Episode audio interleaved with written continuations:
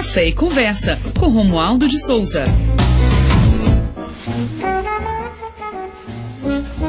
Na série de conversas e entrevistas sobre café e cultura, eu entrevistei hoje o cantor e compositor pernambucano Jorge do Peixe, que no passado foi integrante eh, de um importante grupo, Nação Zumbi, e agora Jorge do Peixe está lançando um disco com músicas de Luiz Gonzaga.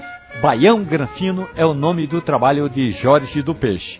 Na conversa que vai ao ar na Rádio Jornal em breve e também nos portais, na TV JC e nas demais redes do Sistema Jornal do Comércio, Nessa conversa, nós falamos sobre as chamadas músicas B, que são aquelas músicas pouco conhecidas de Luiz Gonzaga, como a Cássia Amarela, por exemplo, Sanfona Sentida, ou ainda como a gente vê aí Rei Bantu, em que Luiz Gonzaga faz uma parceria com o também pernambucano, eh, que é lá de Carnaíba, Zé Dantas. Pois bem, nessa conversa com Jorge do Peixe, ele me disse que ao longo do processo de gravação de Baião Grafino, o que ele mais via no estúdio era uma garrafa térmica. E não apenas ele, mas outros músicos como Sérgio Machado, Mestrinho, Siba, eh, Maria Beralda, ou Maria Beraldo, que é uma clarinetista clarinetista maravilhosa, todo mundo tomando café de garrafa. E depois de tomar aquele café,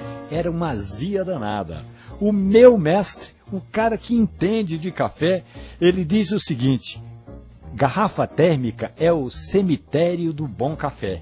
Por isso mesmo eu recomendei a Jorge do Peixe ter sempre em casa um jeito de preparar um café na hora. E você, meu amigo, minha amiga que nos acompanha aqui na Rádio Jornal, sabe que a dica é Tome um café de qualidade. E café bom é passado na hora, de preferência moído na hora em que vai ser tomado. Um abraço, bom café.